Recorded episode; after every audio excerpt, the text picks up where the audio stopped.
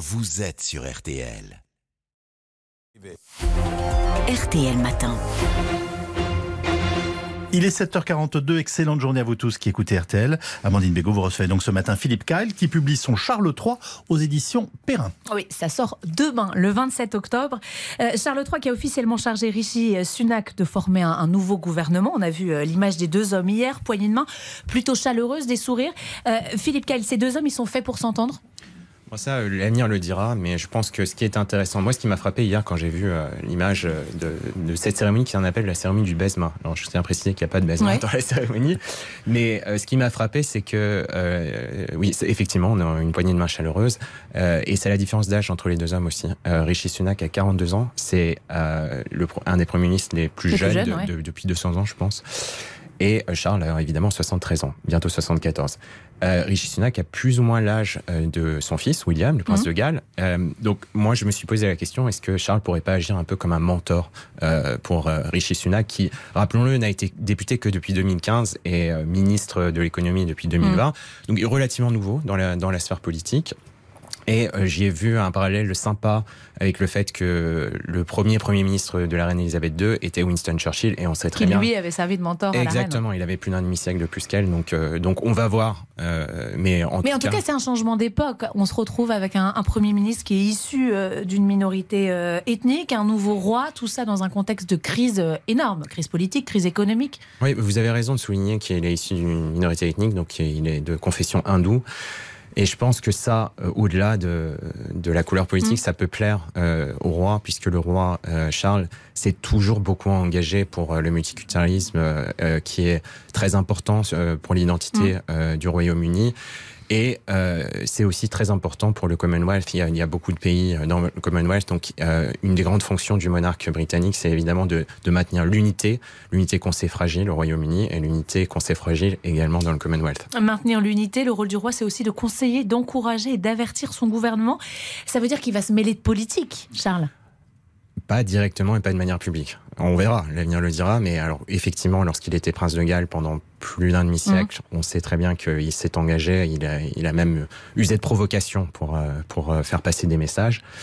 Mais je pense que là, il a l'avantage d'être euh, dans sa nouvelle fonction de monarque. Il va rencontrer le Premier ministre euh, une fois toutes les semaines, de manière hebdomadaire. Et à ce moment-là, dans ce huis clos dont on ne sait rien, il risque de se dire des choses Et c'est un huis clos qui, jusque maintenant, a été respecté par les Premiers ministres. On ne sait rien de ce mmh. qui s'est dit entre Elisabeth II et ses Premiers ministres.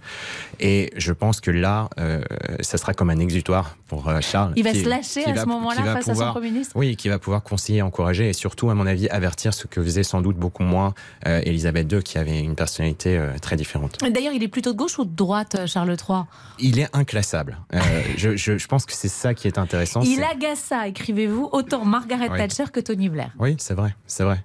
Euh, dans les années 80, il a fait un énorme travail euh, pour euh, la régénération des quartiers urbains. Mmh. Il y avait des émeutes urbaines au Royaume-Uni à l'époque, et je pense qu'il a effectivement contribué. Et également, il, il, a fait un énorme travail avec sa fondation The Princess mmh. Trust. pour laquelle j'ai travaillé, dans laquelle il a effectivement, il a aidé plus d'un million de jeunes qu'on dit défavorisés. Il y a aussi sa vraie conscience euh, écologique, qui naît dès les années 70, hein, euh, à une époque où on parlait pas d'écologie. Il s'inquiète euh, des effets dévastateurs de la pollution sur l'environnement. Et il cite les produits chimiques dans les rivières, les fuites de pétrole dans la mer, les fumées qui viennent des usines, les gaz d'échappement des voitures. Mais l'écologie est un exemple parmi tant d'autres où le, celui qui était prince de Galles a, eu, a, eu, une pression sur, sur des sujets. Vous, vous, le dites correctement. Effectivement, au début des années 70, il n'était qu'étudiant à Cambridge mm. et il a prononcé un discours euh, alertant sur les dangers de la pollution. Et vous iriez jusqu'à dire qu'il était visionnaire? Oui, je pense, je pense. Euh, je pense parce que aujourd'hui, euh, euh, à l'époque d'ailleurs, dans les années 80, la presse l'appelait le The Party Prince, ce qui signifie le prince taré. Et, et, parce que justement, ses engagements semblaient un peu farfelus. certains l'étaient, ça, ça c'est sûr, mais je pense que tout le monde sera d'accord aujourd'hui que d'alerter sur la pollution plastique mm. des, des, années 70 n'était pas farfelu. C'est aussi quelqu'un qui réfléchit beaucoup depuis son plus jeune âge. Alors vous racontez que Churchill mm. disait de lui, le petit prince est bien jeune Mm. pour réfléchir autant. C'est à l'été 52, Charles, alors euh, trois ans et demi. Euh, il préférait d'ailleurs la compagnie des adultes que celle des enfants. Oui, oui, tout à fait. Il, a, je pense que c'est quelqu'un qui, est, qui est, très sensible, qui a, et donc dans, a une personnalité très différente de, de, de, celle de sa mère. Et effectivement, vous, quand il était enfant, il était très proche de sa grand-mère. Mm. Ceux, qui se souviennent de la reine-mère, la, reine Elisabeth, et, et, également de Lord Mountbatten, que ceux qui regardent The Crown pourront peut-être situer. Lord Mountbatten, qui était quand même très dur avec lui. Hein. Euh, tu ne peux pas raisonnablement être roi avec des oreilles comme cela. Il lui a lancé un jour. Il, en a souffert de toutes ces moqueries comme ça autour de, ses grandes oreilles. Même en France, quand, on parle du prince Charles, on, est, enfin, devenu roi, euh, on parle de ses grandes oreilles. Oui, je pense que fatalement. Et le problème, c'est que dès, dès, sa naissance, mm. euh, les caméras étaient braquées sur lui. Donc forcément, il a été dans l'œil du public depuis toute sa vie. Mais je pense que s'il a pu en souffrir lorsqu'il était jeune, et c'est bien normal, il avait notamment des difficultés euh, à, s'intégrer à l'école avec euh, ses petits camarades, je pense qu'aujourd'hui, ça a forgé sa personnalité et c'est quelqu'un de très résilient euh, et qui, aujourd'hui, effectivement, on l'a vu, hmm. pendant 50 ans, n'a pas eu peur de se dire ce qu'il pensait. Extrêmement sensible et euh, cible, vous le disiez, de, moquerie. Et puis c'est un homme qui a toujours été relégué au, second plan, hein, euh, derrière sa mère, hmm. derrière Diana, euh, derrière ses enfants. Et il en a souffert aussi de ça ou pas? Oui, je pense. Alors c'est sans doute un sentiment ambivalent, puisque effectivement, notamment derrière ses enfants. Il aime mm. ses enfants, c'est absolument clair. Donc je pense qu'il doit être très fier de les voir euh, euh, sur le devant de la scène agir pour, pour des, des, des, causes qui lui sont chères mm. aussi, comme l'environnement. Le prince William est très engagé là-dessus mais il a cœur de prendre sa revanche aujourd'hui? Je ne parlerai pas de revanche, mais en revanche, oubliez ce que j'allais dire, euh, c'est que euh, il a effectivement, vous avez raison, marché derrière. Euh, on, sait peu de lui, on sait, mm. enfin, en tout cas en France, j'ai l'impression. C'est pour ça que j'ai écrit le livre. Mm.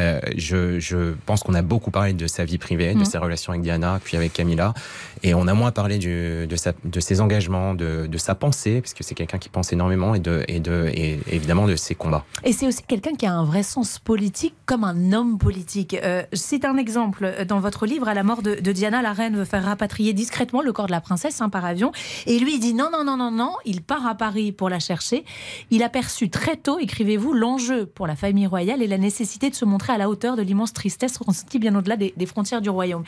Euh, il, savait ce que les Britanniques diraient, ce que le monde entier dirait, à quel point c'était important. Ça, c'est du sens politique mmh. d'un homme politique, mmh. non?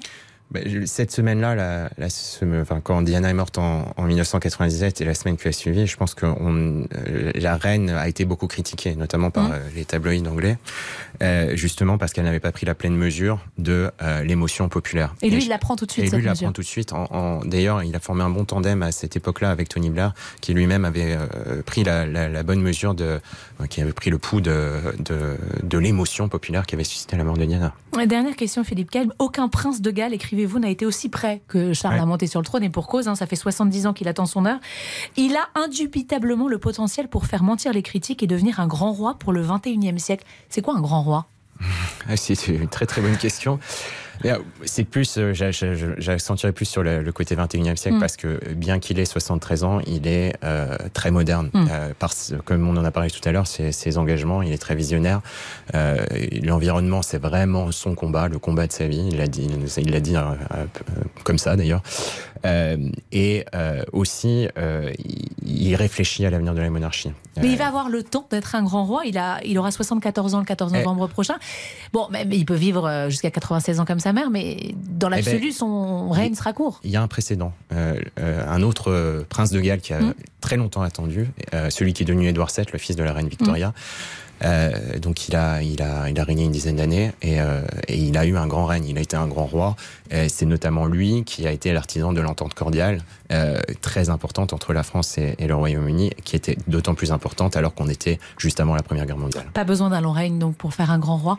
Merci beaucoup Philippe Kyle et franchement je vous conseille ce livre Charles III parce qu'on y découvre